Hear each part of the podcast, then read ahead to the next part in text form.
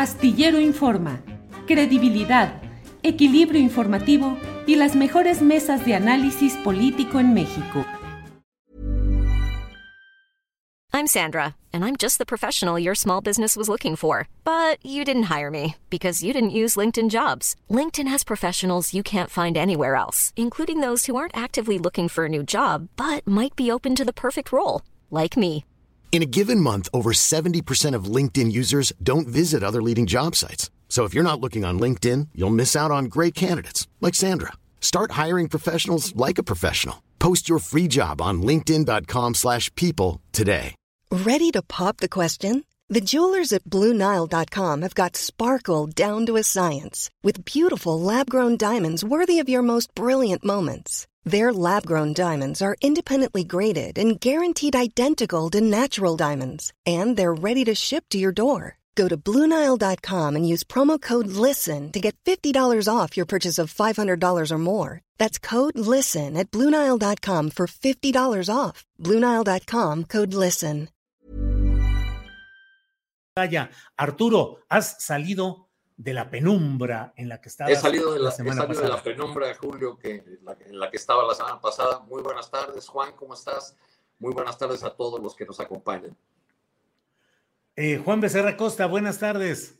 Muy buenas tardes, Julio, Arturo. Les mando un abrazo bien fuerte y también pues a todo el auditorio que nos acompaña Vamos a aprovechar en esta ocasión que no está con nosotros Alberto Nájar, que debe andar ahorita tomándose unas cervezas alemanas muy chidas o debe andar por allá eh, paseando por museos o participando en conferencias en Alemania, donde anda de viaje. Así es que aprovechemos para hablar de todo lo que queramos antes de que nos corrija y nos meta al orden el siempre muy puntual y muy preciso Alberto Nájar. Arturo Cano, eh, tú guardas tu dinero en el colchoncito, lo manejas en el banco, eres todo un perito y un experto en manejo de cuentas bancarias o cómo es tu vida en esos terrenos, Arturo Cano. No, pues generacionalmente me tocó ser un tanto analfabeta en la, en la materia, entonces hay, hay cosas que uno va aprendiendo a manejar de manera obligada, ¿no? Cuando, cuando los bancos te van obligando a usar sus aplicaciones o cuando cada vez eh, puedes hacer menos operaciones eh, en una ventanilla y todas automatizadas, entonces pues ya no te queda de otra más que entrarle por ahí. ¿Cómo te ha ido en general en el trato que te dan en los bancos? ¿Resuelven rápido los problemas? Eh, ¿Se entrampan y hacen bolas todo? ¿Cuál ha sido tu experiencia, Arturo? Pues eh, la de cualquier ciudadano común que, que, se enfrenta cotidianamente a desatención, a largas filas, a malos servicios, al, al cobro de comisiones o seguros que uno nunca solicitó. En fin, las prácticas eh, a las que nos tiene acostumbradas la banca extranjera que, que opera en México, que es la, la mayoría, eh, que contrasta un, un, trato y una atención a, sus, a su clientela que contrasta con las enormes ganancias que obtienen en, en nuestro país. Algunas de esas corporaciones financieras tienen aquí eh, el grueso de sus ingresos o, una parte muy importante de sus ingresos eh, con respecto de sus países de origen, ¿no? Eh, Juan Becerra Costa, ¿usted guarda su dinero en alguna parte, su enorme fortuna o parte de ella, en alguna parte del enorme castillo en el que supongo que debe habitar? ¿O lo guarda en el colchoncito? ¿O anda usted ahí en, en las sucursales bancarias penando para que le atiendan bien o lo tratan muy bien? ¿Cuál es tu experiencia, Juan? Pues Julio, si lo guardara en el colchoncito se me perdería porque es tan poquito que ahí se iría, no me lo gastaría así. Julio, no, pues cuál castillo y cuál fortuna. Fortuna la de estar conversando con ustedes esta tarde. Esa sí es fortuna. No, pues Julio, voy al banco, pero como realmente no, no, llevo, no hago muchas transferencias, no hay con qué, no, no, no hago muchos movimientos, pues, no tengo así que digas una ni buena ni muy mala experiencia con las instituciones financieras. Este, porque te digo, a diferencia de ellos que ya vimos en la contra de, de la jornada de hoy que han incrementado un 50% sus ganancias en nuestro país, incluso superando las de prepandemia, pues yo no tengo lana, entonces pues no es muy poco los trámites que, que realizo con ellos y nunca me he visto en la situación de tener que llevar a cabo un reclamo, no uso tarjeta de crédito, este, tampoco, entonces pues es, es, es muy pequeña mi interacción con las instituciones bancarias, tal vez la más engorrosa sea que una vez cada determinado tiempo tienen que certificarme por un asunto laboral de contrato que en efecto mi cuenta de banco está ahí, que es donde se me deposita y que pues no, no, no, no soy ningún aviador o simulador. Pero hasta ahí, querido Julio, ¿por qué la pregunta me, eso sí me causa Es que... Fue mal? ¿Eh? ¿Te fue mal por ahí?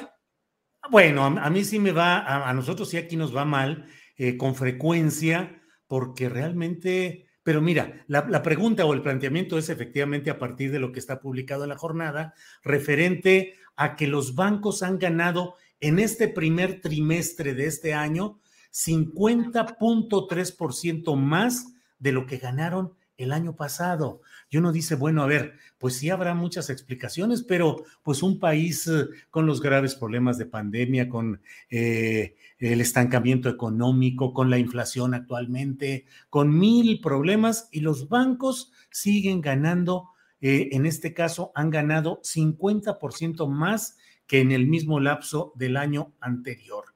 De ellos, seis son los que se llevan las tres cuartas partes de la gran ganancia, que son BBVA, Santander, Banorte, Citibanamex, HSBC y Scotia Bank. Y entonces la pregunta va pues en el sentido o el planteamiento, porque yo me pregunto, tanto que siguen ganando y que siguen enviando dinero a sus matrices, porque por ejemplo BBVA vive y sobrevive eh, con cierta comodidad en España y en otros lugares gracias a lo que gana en México. Y sin embargo, aquí se sigue sufriendo con equipo computacional atrasado, con poco personal, con desatención, con muchos enredos en el manejo del personal de los bancos. No se protege la identidad de usuarios que luego son asaltados cibernéticamente. No se responde a ellos. Y yo digo, bueno, entonces, ¿por qué si ganan tanto dinero, pues no le meten un poquito al changarro para que las cosas fluyan mejor? Por ahí es la preocupación. ¿Por qué no le meten eh, lo que debería ser su función más importante, Julio? ¿Por qué no le meten al financiamiento a las pequeñas, medianas empresas, al desarrollo del país? Sí, así es. Porque tal parece que concentran sus esfuerzos en la captación de clientes de tarjetas de crédito para poder después cargarles las altísimas comisiones que se cobran aquí con respecto a las de otras naciones, de nuestros socios comerciales. Tenemos, vivimos en un en, un mundo en donde un país en desarrollo como el nuestro paga tasas de interés y paga servicios bancarios eh, a precios mucho más altos que, nuestros socios, Estados Unidos, por ejemplo. Así es. es una parte, me parece. Por otro lado, este, pues están todos los créditos hipotecarios este, que sí se llevan a cabo a través de instituciones financieras, por un lado. Créditos, los menores, como mencionas Arturo, a pequeñas y a medianas empresas. Créditos empresas muy, muy, muy grandes.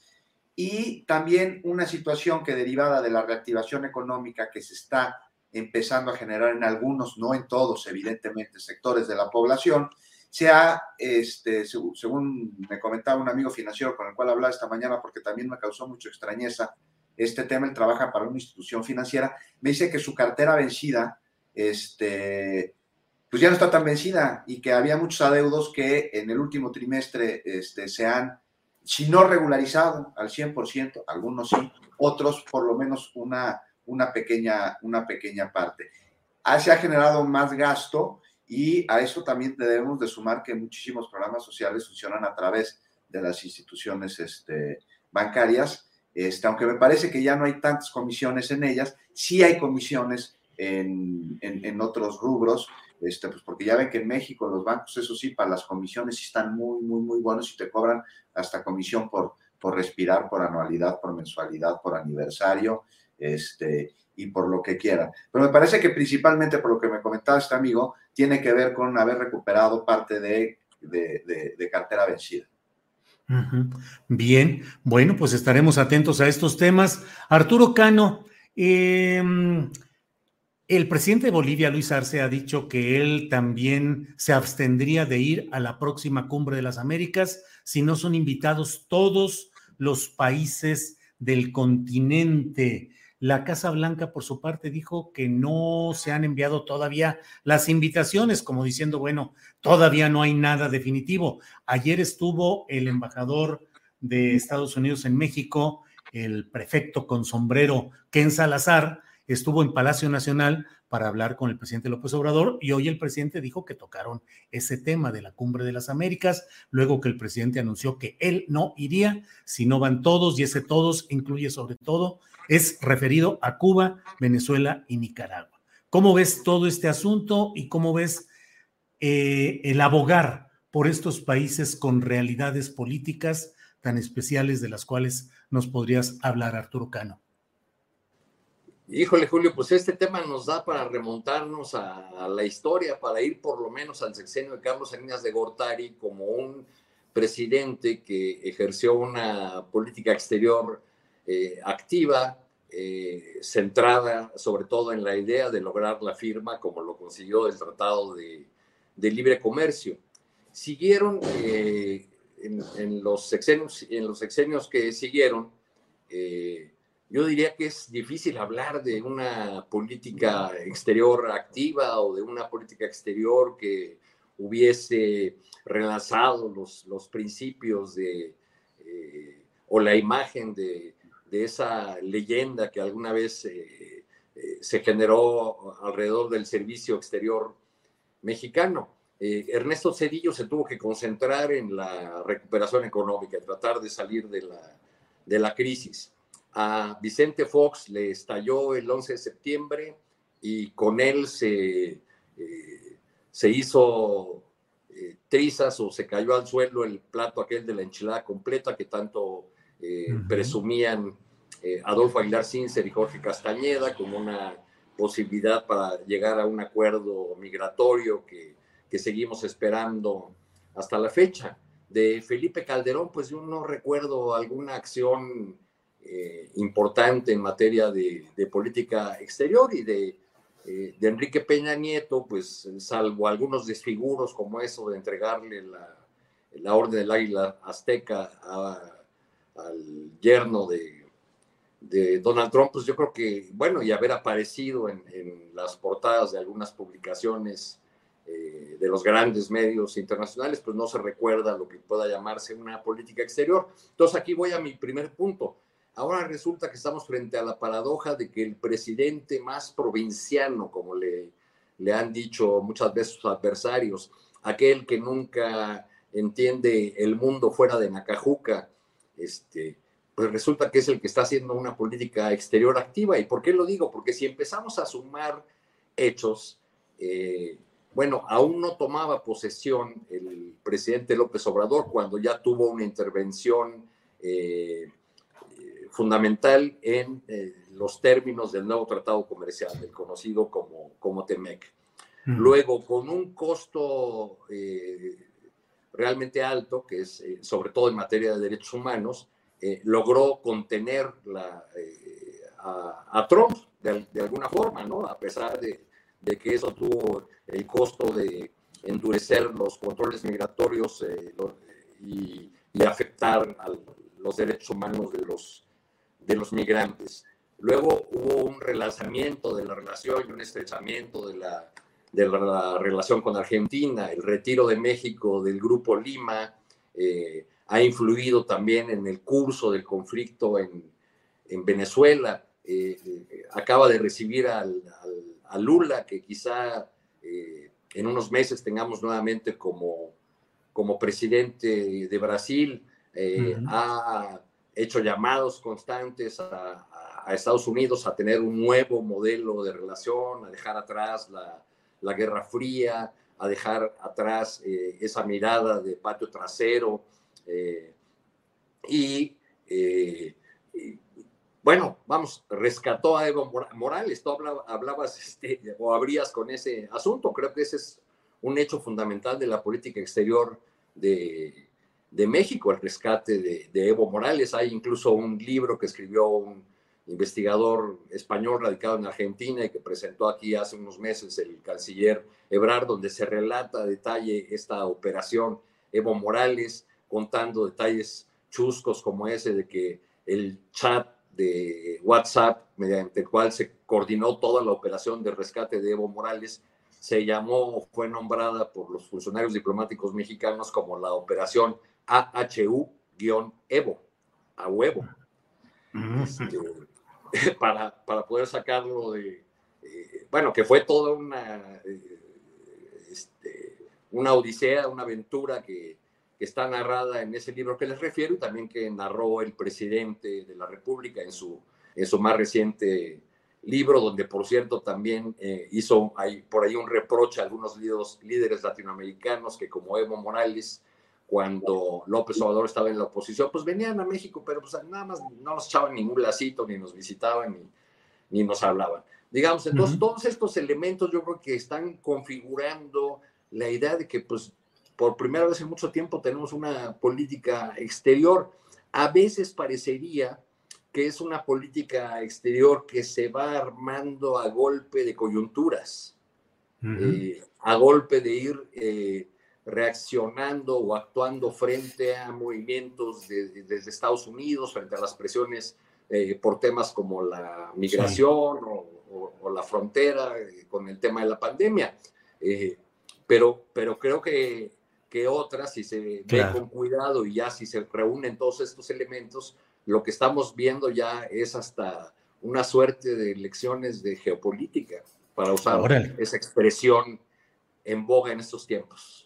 Gracias, Arturo Cano. Juan Becerra Costa, pues ya nos ha dado una amplia exposición el maestro Arturo Cano, pero sí resulta muy peculiar, eh, Juan, eh, ese hecho de que entre el desdén de los opositores a López Obrador, que efectivamente lo tachan de ser un político provinciano y efectivamente que su visión es la de Nacajuca, Tabasco y no la de la amplitud mundial, pues esté metido en estos momentos en todos estos, en el recuento que hace Arturo Cano, pero particularmente en esto de la Cumbre de las Américas, a mí me parece que el lance que ha eh, hecho el presidente López Obrador puede fortalecer su figura como un interlocutor confiable hacia Estados Unidos y un liderazgo compartido, ya veremos de qué manera, pero un liderazgo hacia naciones centroamericanas, sudamericanas y del Caribe, y en momentos muy eh, críticos en términos económicos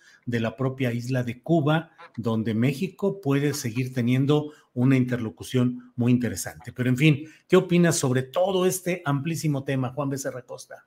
Lo que dices, Julio, coincido contigo y también con Arturo, este, para decirlo en una frase, repitiendo lo que señalaba el otro día, ahí en una, señalaba en una mañanera, ¿no? O sea, México sí se está convirtiendo en el hermano mayor de la patria grande, de alguna manera, mientras que la oposición se quedó en el come si te vas. Esa es su política exterior. Y aquí hay algo que me gustaría tener más, más en claro y que va del discurso al hecho, ¿no? sobre este tema puntual de la cumbre de las Américas. ¿Es realmente una cumbre de las Américas, de los países de la región, o es una cumbre de los países cuates de los gabachos y aliados de la región? Este, pues ya de plano, ¿por qué no le cambian el nombre, no? A cumbre de las colonias estadounidenses. O sea, es una reunioncilla ahí con los cuates para pasarla bien, eso parece, si no, tendrían que estar todos convocados, absolutamente todas las voces, todas las representaciones, todas las ideologías y más incluyendo aquellas sobre las cuales existan pues posturas ahí a debatir, porque el diálogo es la democracia, porque la diplomacia tiene que ser la vía para resolver diferencias entre naciones y construir acuerdos, pero jamás la, la exclusión. No, ahora, Dicho esto, ¿qué podemos esperar de un país que ha bloqueado a una nación porque no coincide con su gobierno, con su ideología, este, que ha hecho pues llamados internacionales esta nación que es Cuba para que le quiten el bloqueo y que hay organismos que la respaldan, incluyendo el Florero con sede en Nueva York, al que conocemos como ONU. No, o sea, pero veamos algo aquí. Para aquellos que tratan el tema como un asunto de telenovela o cuento de Disney, porque dicen que el malo es muy malo y el bueno es indefenso, pues hay una narrativa que este, vienen de comunicadores, de organizaciones que sitúan a los Estados Unidos como una especie de superhéroe mundial que vela por los derechos de las personas y la paz de todos, ¿no? Como superhéroe de Marvel, incluso Julio. Y bueno, pues ellos, esta narrativa, por ejemplo, de, de, Jorge Ramos, a mí me parece, pues parecen desconocer que el gobierno de los Estados Unidos ha impuesto sanciones indiscriminadas, ha provocado inflaciones, ha promovido la interferencia política, la subversión, incluso el asesinato de, líderes, golpes de Estado, este, golpes blandos, movimientos subversivos y todo bajo un eufemismo de ayuda humanitaria que le llaman, ¿no? Con el que se refiere a invasiones o a injerencias desestabilizadores. Entonces, con este, con este antecedente, Estados Unidos no invita a, la cumbre a Venezuela, Nicaragua ni a Cuba. A ver, pues invitarlos, ¿qué es lo que se tendría que hacer? Pues para que la cumbre sea auténticamente de las Américas, es lo que se esperaría de ellos. O sea, no, no, no, y esto no se trata de apoyar a sus gobiernos, ¿no? O sea, hay que decir que apoyen a Honduras o que, eh, que vaya, que tiene señalamientos. México tampoco, ¿no? Al decir, oye, si no lo invitas a todos, pues, yo no voy, mando una delegación. Tampoco se trata necesariamente de respaldar, digo, a, a otras, este, a Nicaragua, a otras naciones. Mira, este, es congruencia diplomática, es visión mundial. Les guste o no, esos países forman parte de un continente. Y ojo, uno de ellos tiene un momento de, eh, eh, tienen un momento de crisis global de energéticos, yacimientos petroleros de enorme importancia, que es Venezuela. Y, y, y ya andaba diciendo Honduras, y es Nicaragua. Y no hay duda que en Nicaragua se vive la encarnación a la traición de la revolución popular sandinista, que suceden cosas terribles en ese país y nadie quiere borrar eso. No es lo que se pretende. Y qué mejor lugar para ser llamados y con ello dejar evidencia, pues que permitir que participe en la cumbre. Ese es el lugar para la opinión este, para que se genere una opinión eh, en, los demás países, para que se sepa la cosa de allá con la propia postura de ese gobierno y con los señalamientos que otros le pudieran hacer. Y si esos países no son invitados a la cumbre, pues ya dijo, ¿no? El presidente de México mandaría la delegación, no iría personalmente, y ya ahora vemos que se suma la postura de Bolivia. Y aquí, y me voy rápido, Julio, pero sí quiero decir esto, algo está cambiando y es un tema de fondo que se deja ver bajo una coyuntura. Estados Unidos no es lo que era antes y México tampoco lo es. O sea, por primera vez en muchos años tenemos un gobierno con gran legitimidad a más de la mitad del sexenio, con aprobación, con popularidad. Y sí, también hay que decirlo, por supuesto, con muchos problemas, con retos, con fallas que resolver. Pero veo camino. Y esto el mundo lo tiene bastante claro. Se ve dirección, se ve voluntad. Y Estados Unidos, por su parte, vive una crisis económica y política. Y la relación entre estos dos países ya no es la misma. Hay acuerdos, sí hay concesiones, sin duda, pero también de ambos lados. Y no estamos siendo agachones, no tenemos la mirada puesta al norte nada más dándole la espalda, como había sucedido siempre al sur.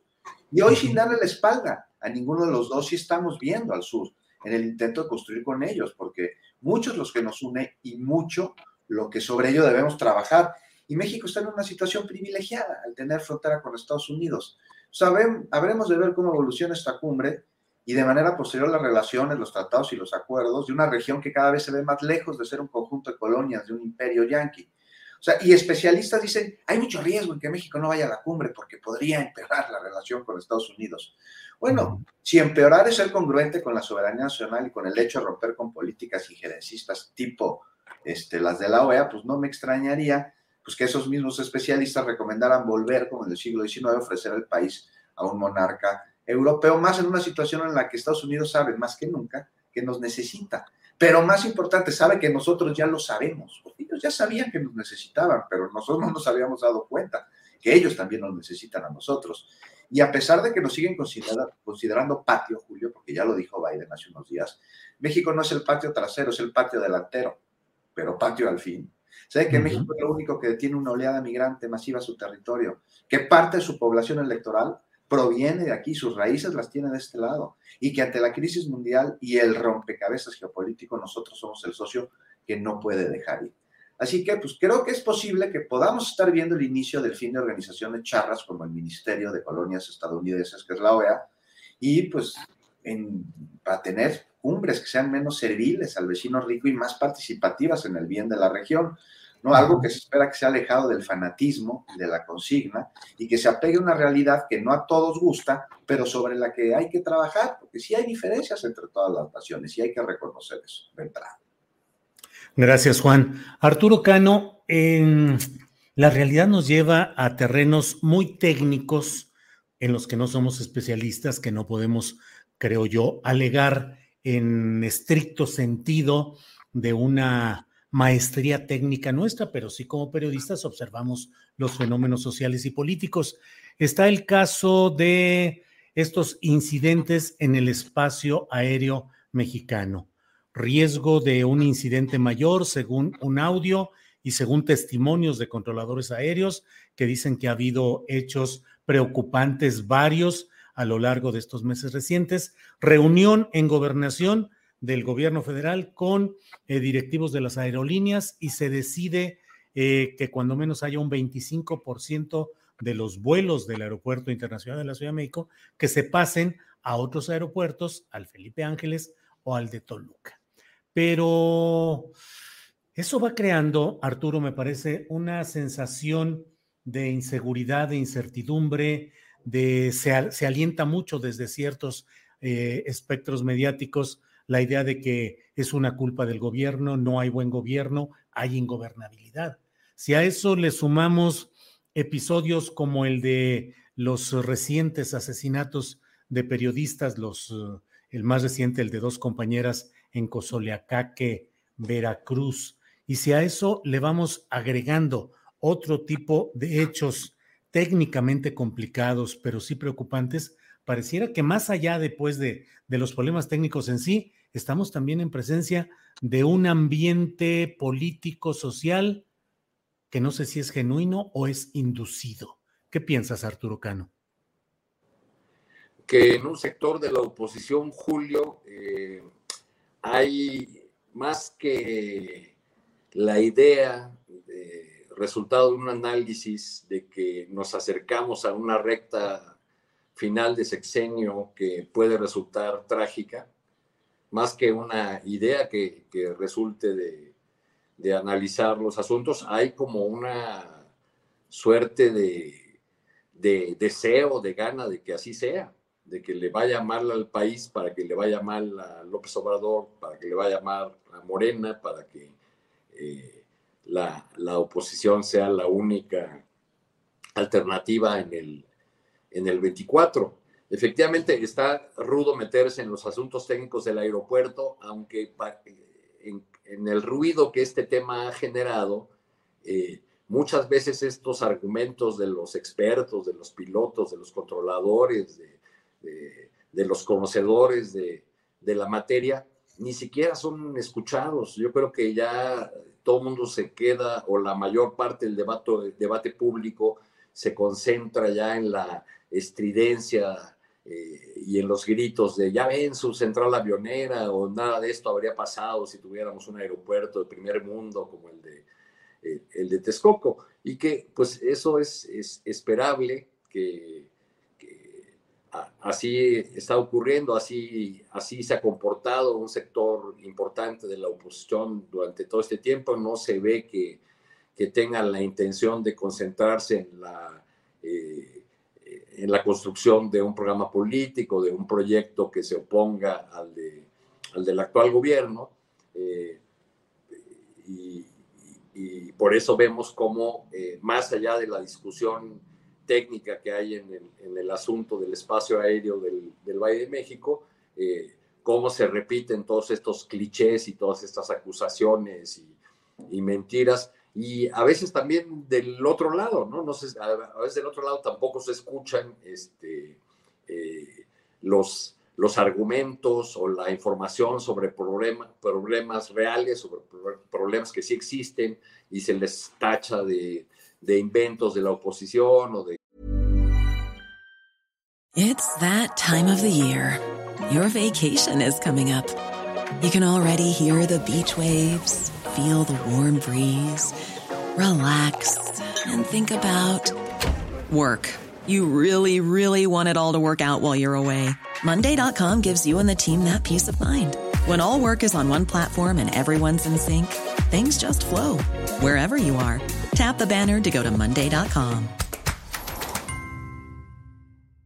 I'm Sandra, and I'm just the professional your small business was looking for. But you didn't hire me because you didn't use LinkedIn jobs. LinkedIn has professionals you can't find anywhere else, including those who aren't actively looking for a new job but might be open to the perfect role, like me. In a given month, over 70% of LinkedIn users don't visit other leading job sites. So if you're not looking on LinkedIn, you'll miss out on great candidates like Sandra. Start hiring professionals like a professional. Post your free job on linkedin.com/people today.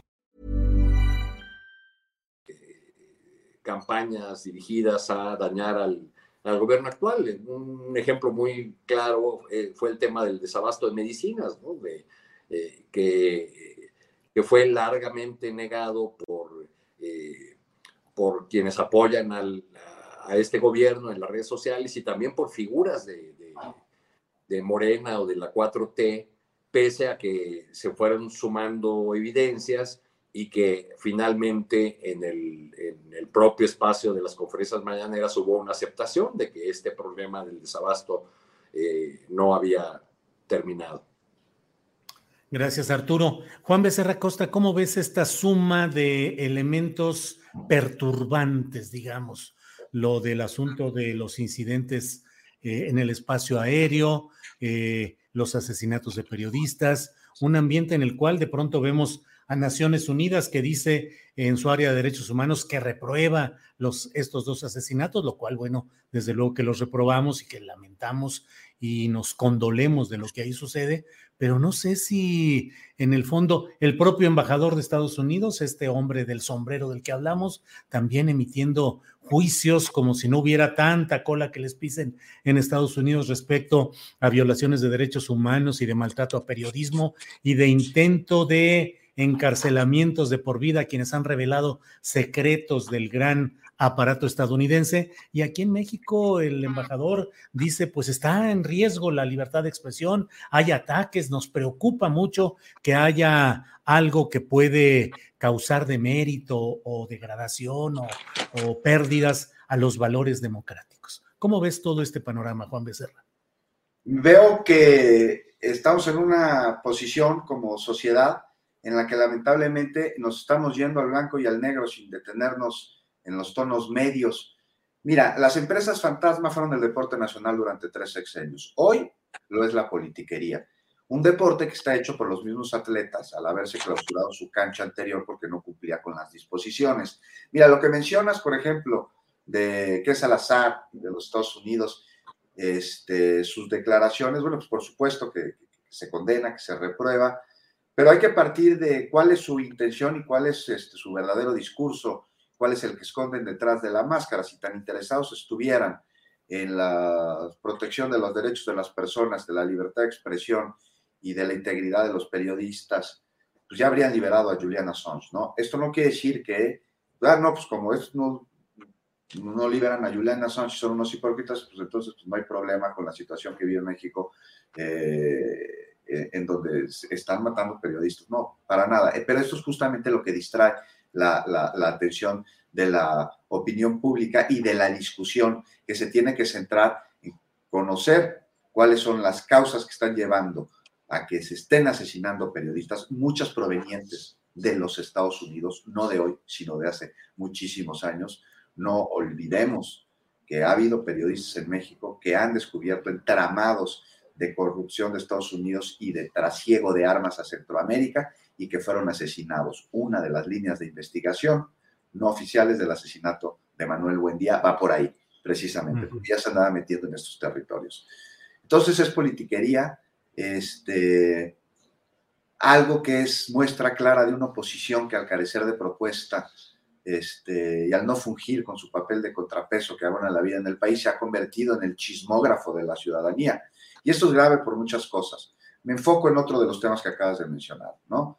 a un asunto que requiere ser también solucionado, como lo es el problema de las operaciones aéreas en el espacio de la ciudad. Se distrae por politiquería. O sea que había aquí una situación derivada de la documentación de una situación que puso en riesgo la seguridad aérea aquí en la capital y del cual pues han derivado desde renuncias hasta reuniones entre autoridades, controladores de vuelo, empresas de aviación, y sobre el que me parece que está trabajando. Se necesita tener aquí hacer un tema que podría poner en riesgo la seguridad de muchas personas, su vida, la de pasajeros y ciudadanos que no están a bordo del avión, transparencia absoluta, autonomía en quien dictamine como especialista las condiciones que determinan las rutas y las operaciones de viaje. Y se necesita también algo en lo que veo voluntad de los actores, no de los opositores, para nada, que es aprovechar el aeropuerto Felipe Ángeles ante una evidente saturación del Benito Juárez. Más ahora, ¿no? Que los vuelos ya están a todo después de la pandemia, este, en un aeropuerto que ha sido saturado por años, por distintas razones, entre ellas construir la terminal de Texcoco que finalmente fue cancelada para lo que se cerró el de Toluca. Y fíjate que eh, le hablé a un, conocido que es piloto, aviador, y trabaja en el sindicato, para que me hablara sobre esto del espacio aéreo. Le dije, oye, ¿es que Sin consigna, ¿no? Sin politiquería, de cuates, dime. Me dice que hay llamados por parte de algunos pilotos y de especialistas a que se evalúe, ojo, evalúe un rediseño del espacio aéreo de la ciudad. No porque necesariamente esté mal, me dice. No es que el de ahorita está necesariamente mal, sino que hay evidencia de que se pueden dar posibles situaciones que por condiciones de tráfico o de clima se requiera realizar maniobras que podrían acercar demasiado a dos aviones, o sea, dos aparatos, ya ves que es el lenguaje que usa, aparatos de que dicen, no, aviones. Ah, bueno. Bueno, esto es algo que se tiene que poner en la mesa porque no es ni de ser tomado como un asunto político, sino de seguridad. Y ya que especialistas determinen el grado de riesgo que se sugiere y en caso de que lo encuentren, pues hay opciones para resolverlo, como pasa en cientos de ciudades en el mundo en las que hay hasta tres aeropuertos que funcionan de manera simultánea. Pero bueno, ¿qué quieres, Julio? Hoy salieron los especialistas en espacio aéreo, que ayer lo fueron en energía eléctrica, que ayer lo fueron en epidemiología, y bueno, que mañana lo serán si no sucede otra cosa, en prerrogativas y en segundas vueltas y en reformas político-electorales. Gracias, Juan Becerra Costa. Arturo Cano, hablamos de dictámenes de peritos, de especialistas. Otro tema que está en la opinión pública, en la polémica, es el referente al tercer y último eh, reporte que habría de hacer la empresa extranjera contratada eh, por el gobierno de la Ciudad de México para dar su reporte respecto a las causas que habrían provocado la caída de un tramo de la línea 12 del metro capitalino. La jefa de gobierno primero anunció que no se daría a conocer este informe, lo tachó de tendencioso, de mal hecho, de eh, violentar sus propias eh, reglas eh, de metodología. luego el diario El País publicó el reporte con todos los detalles y finalmente se ha anunciado que pronto se dará a conocer por parte del propio gobierno de la Ciudad de México este reporte. Mucho enredo, mucho, yo no sé si fue una estrategia fallida de la jefa de gobierno primero al pretender decir que no se daría a conocer este informe, que obviamente se filtró. En fin, todo esto en medio de la carrera presidencial. Arturo Cano.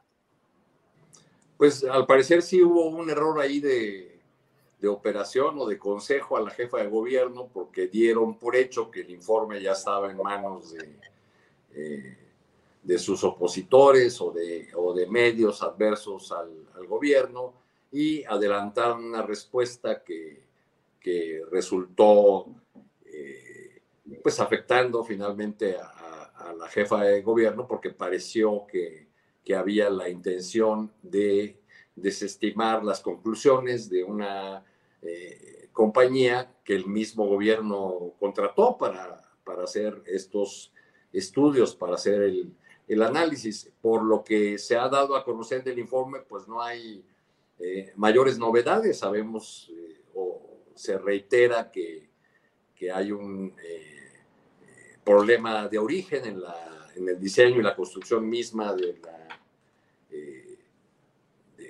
de la línea, de la línea 12, y también que hubo problemas con el, con el mantenimiento. Pero bueno, pues este, este tema ha eh, eh, provocado un, gran ruido y ha eh, impulsado la discusión sobre la viabilidad de la candidatura de, Claudia Sheinbaum, si, si esto ya la deja fuera, si si va a haber una respuesta por el lado de, otra de las llamadas corcholatas del canciller Marcelo Ebrard, que además pues es un eh, eh, interesado e involucrado también en el tema de la línea 12, porque fue durante su gestión en la Ciudad de México que, este, que esta línea fue construida. Entonces, pues nos han, eh, dijimos aquí, desde que ocurrió este trágico hecho del desplome, que, que, si en algo debería concentrarse el gobierno era en dar una,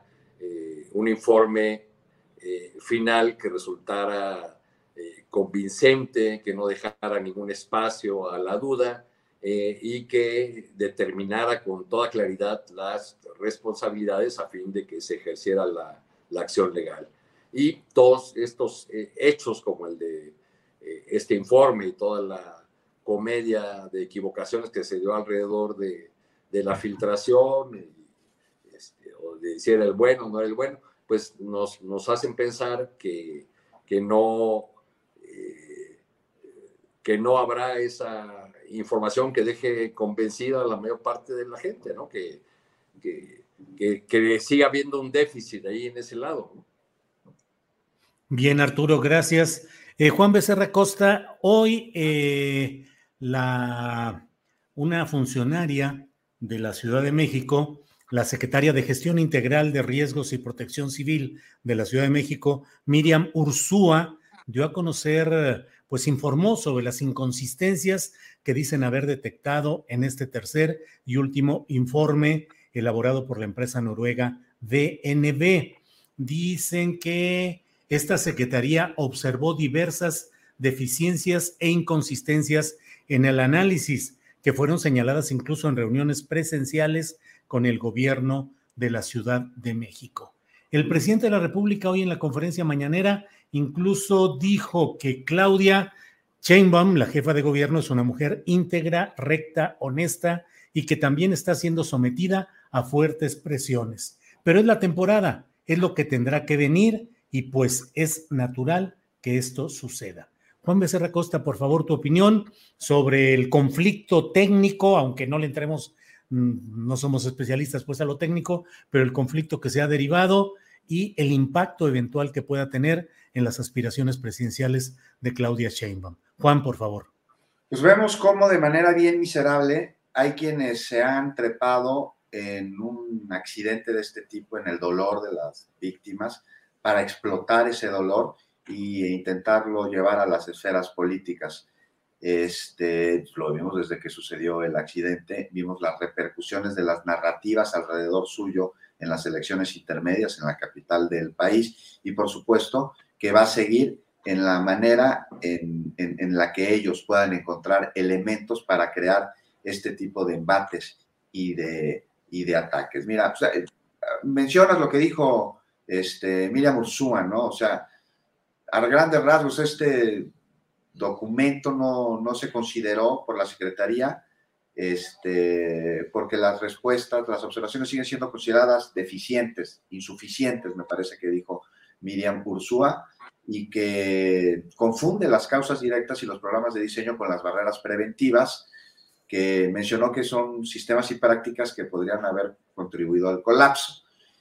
Eh, por otro lado, aquí deberíamos de tener de entrada muy claro de dónde y cómo se da esta filtración, este, a qué intereses beneficia y eh, a quién le conviene esta, esta guerra mediática, este, querido Julio.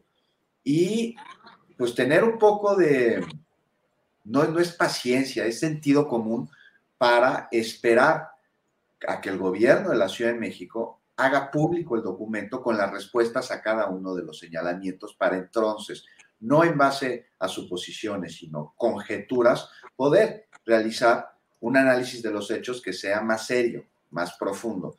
Nada más te voy a decir una cosa aquí. El mantenimiento que se le da al metro, a sus estaciones, a sus vías, a sus vagones, a sus trayectos, no cambia de una estación a otra o de una línea a otra.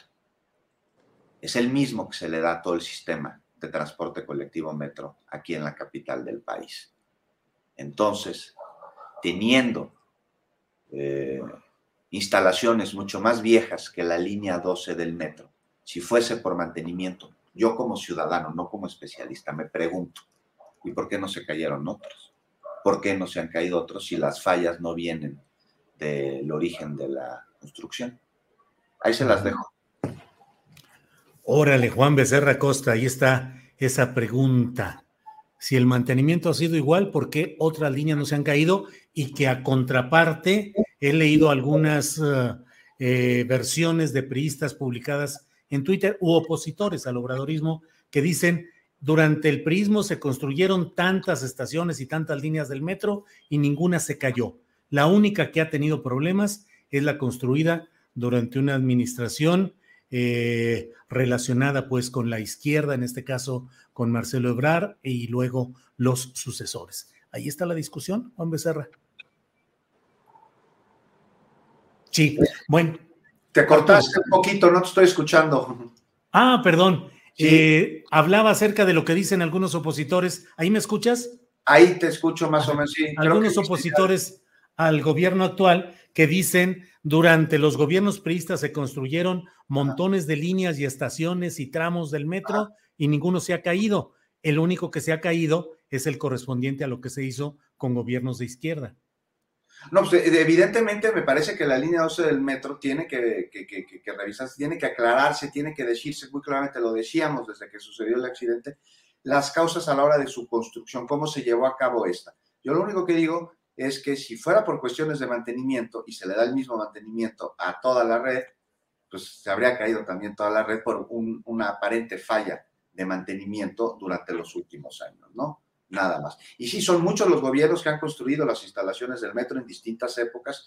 Este, eh, no sé si el PAN eh, extendió de manera eh, de colaboración federal con el gobierno entonces, que era del PRD, alguna estación del metro, me parece que no, pero pues, pues, pues sí, hay, se tiene que revisar y se tiene que determinar y tiene que haber justicia. Y no solo justicia reparatoria, que es una maravilla también de este proceso, de, en el que se ha antepuesto a la víctima y no al agresor como principal interesado por parte de la autoridad en que se haga justicia. Y de ahí vienen los acuerdos este, de justicia eh, reparativa con los que, pues no todos, porque no todos han aceptado, pero sí la gran mayoría de las víctimas y de los familiares de las víctimas, pues han podido de alguna manera sopesar las causas de este accidente. Y otro tipo de víctimas, que son todas las personas que toman este sistema de transporte para ir de su casa a su trabajo, a donde tengan que conducirse, pues eh, las empresas han puesto este, recursos para que se mejore y se amplíe más allá de lo que es la zona colapsada pero también tiene que haber responsabilidad penal eh, sobre posibles omisiones o, cualquier otra responsabilidad que tengan quienes estuvieron involucrados en el proceso de construcción de esta, de esta línea 12 del metro. De eso me parece que nadie tiene duda. Gracias, Juan. Eh, Arturo Cano, son las 2 de la tarde con 49 minutos. Ya estamos en la parte final de esta mesa y em, los postrecitos, ¿qué deseas tú agregar a esta mesa amplia que hemos tenido en esta ocasión? Lo que desees colocar sobre la susodicha mesa, Arturo Cano.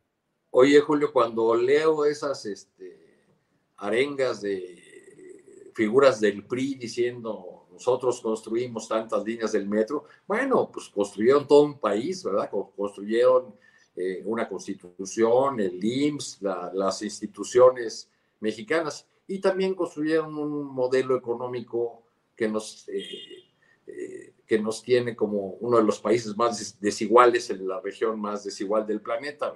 También, también hicieron esa, esa otra cosa, pero es, es muy curioso cómo eh, ahora desde el flanco de la oposición no se acuerdan que fueron gobierno en, en, muchísimos temas. Por ejemplo, no se acuerdan cuando reprochan eh, al presidente López Obrador, la, con toda razón, las organizaciones de buscadores, la, este, la aparición de sus familiares, la atención, la, eh, eh, que haya disposición en las fiscalías, etcétera, etcétera, suelen ahí montarse líderes de la, de la oposición, eh, ignorando que este problema tan grave, esta tragedia de los, de los desaparecidos, pues comenzó con la, o se profundizó con la eh, decisión de Felipe Calderón de lanzar esta supuesta guerra contra el narcotráfico.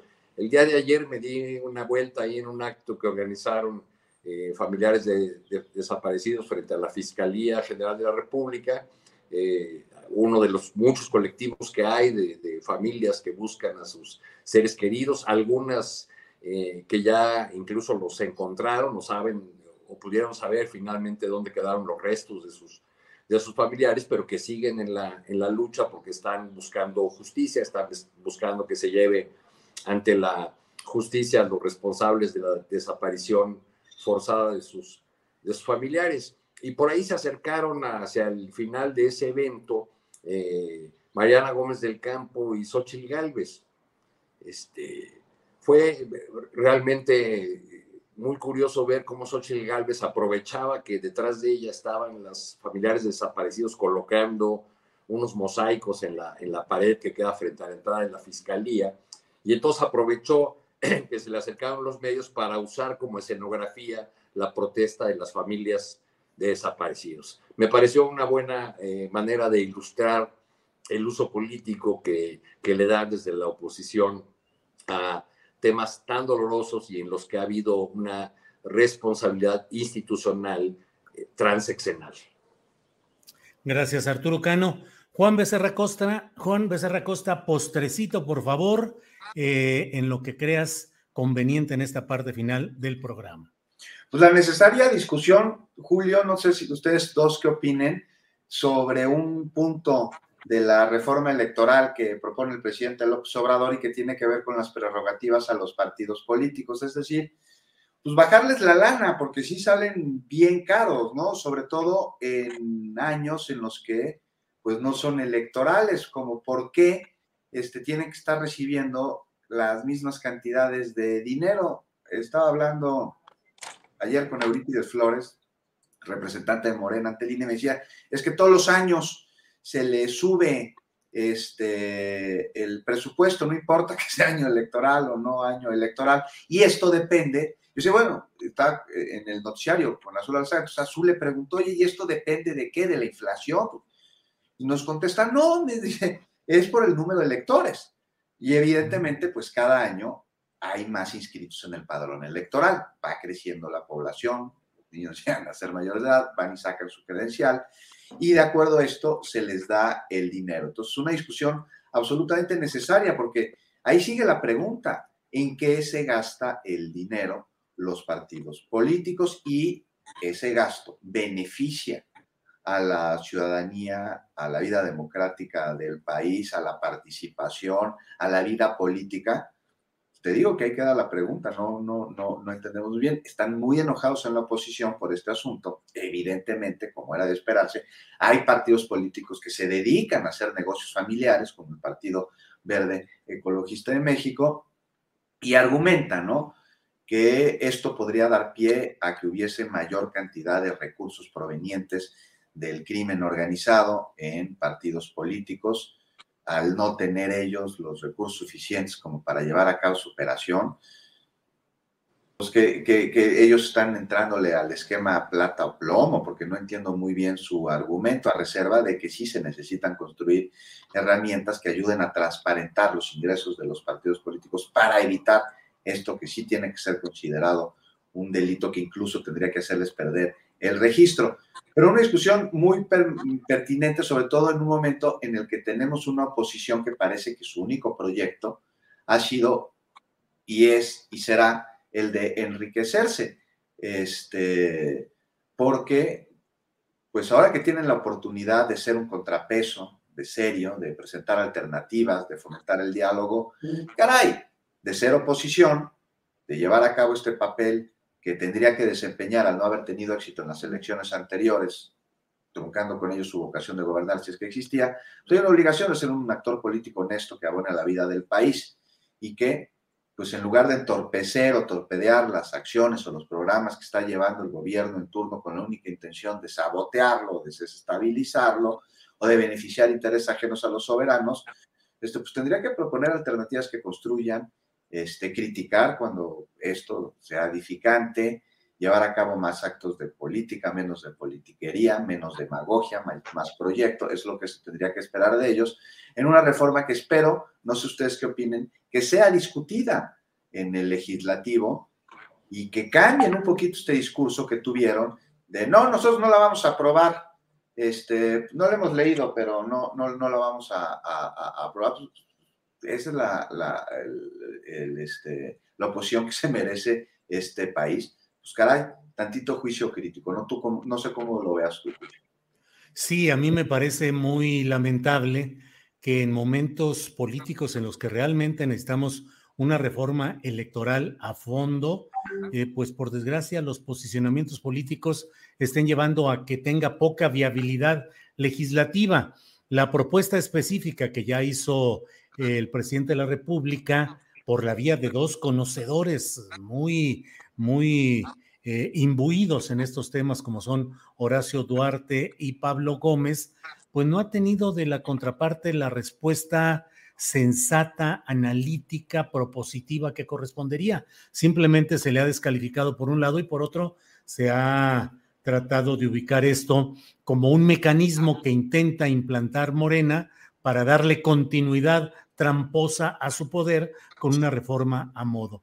La verdad es que se necesita una reforma electoral que provenga del consenso de las fuerzas políticas, que abra caminos a participaciones, sobre todo me parece que le dé viabilidad a candidaturas independientes, que impida la concentración criminal de dinero en las eh, camarillas que controlan los partidos y que se vuelven administradoras discrecionales de montones de dinero que usan como quieren y que haya una representación política más confiable para los mexicanos. Todo ello implica una tarea de orfebrería en la cuestión electoral para que realmente se puedan procesar y aprobar cambios sustanciales, pero por desgracia no las condiciones políticas ya no están dando para ello y menos cuando está ya el tambor de guerra de las elecciones de los eh, precandidatos, no solo las de este mes de junio, las estatales, sino la grande, la del 24. En fin, pues por ahí van las cosas. Arturo Cano, a reserva de si deseas agregar alguna cosa, darte las gracias por esta tarde, pero lo que quieras. Gracias, Julio. Puede, puede, ser muy popular esta propuesta de reducir eh, los dineros a los partidos políticos, pero no resuelve el problema fundamental de nuestro sistema electoral, que es la presencia de eh, dinero irregular, sucio, mal habido, como lo queramos nombrar, en las campañas electorales como un fenómeno generalizado. Eso, eso creo que no, no está atendido y no veo la disposición tampoco para entrarle a discutir, porque a, lo mejor alguien diría que ya ni siquiera hay que cambiar la ley, que con aplicar la, la existente sería suficiente para eh, castigar de manera ejemplar a aquellos candidatos que hagan uso de dinero extralegal. Eh, pero bueno, son, son los atorones ya propios de esta temporada, de los tiempos, como dice el presidente. Gracias, Arturo. Buenas tardes. Juan Becerra Costa, gracias, buenas tardes, a reserva de lo que quieras agregar. Juan. Pues muchísimas gracias, querido Julio, querido Arturo. Y sí, que se lleve a cabo esta discusión en el legislativo y que se pongan todos los puntos sobre las IES. Este que mencionas, fundamental, crear los candados necesarios para evitar que haya dinero del crimen organizado en las elecciones de nuestro país. Eso es fundamental. Un abrazo a todos, Julio Arturo y al auditorio. Abrazos. Gracias, nos vemos pronto. Gracias Arturo y a Juan. Hasta pronto.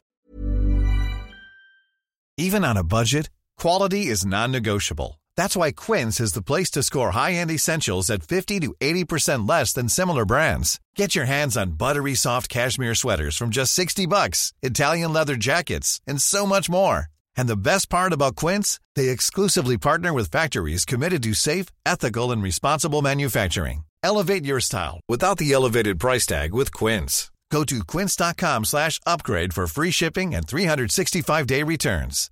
Hi, I'm Daniel, founder of Pretty Litter. Cats and cat owners deserve better than any old-fashioned litter. That's why I teamed up with scientists and veterinarians to create Pretty Litter. Its innovative crystal formula has superior odor control and weighs up to 80% less than clay litter. Pretty Litter even monitors health by changing colors to help detect early signs of potential illness. It's the world's smartest kitty litter. Go to prettylitter.com and use code ACAST for 20% off your first order and a free cat toy. Terms and conditions apply. See site for details. Para que te enteres del próximo noticiero, suscríbete y dale follow en Apple, Spotify, Amazon Music, Google o donde sea que escuches podcast. Te invitamos a visitar nuestra página julioastillero.com.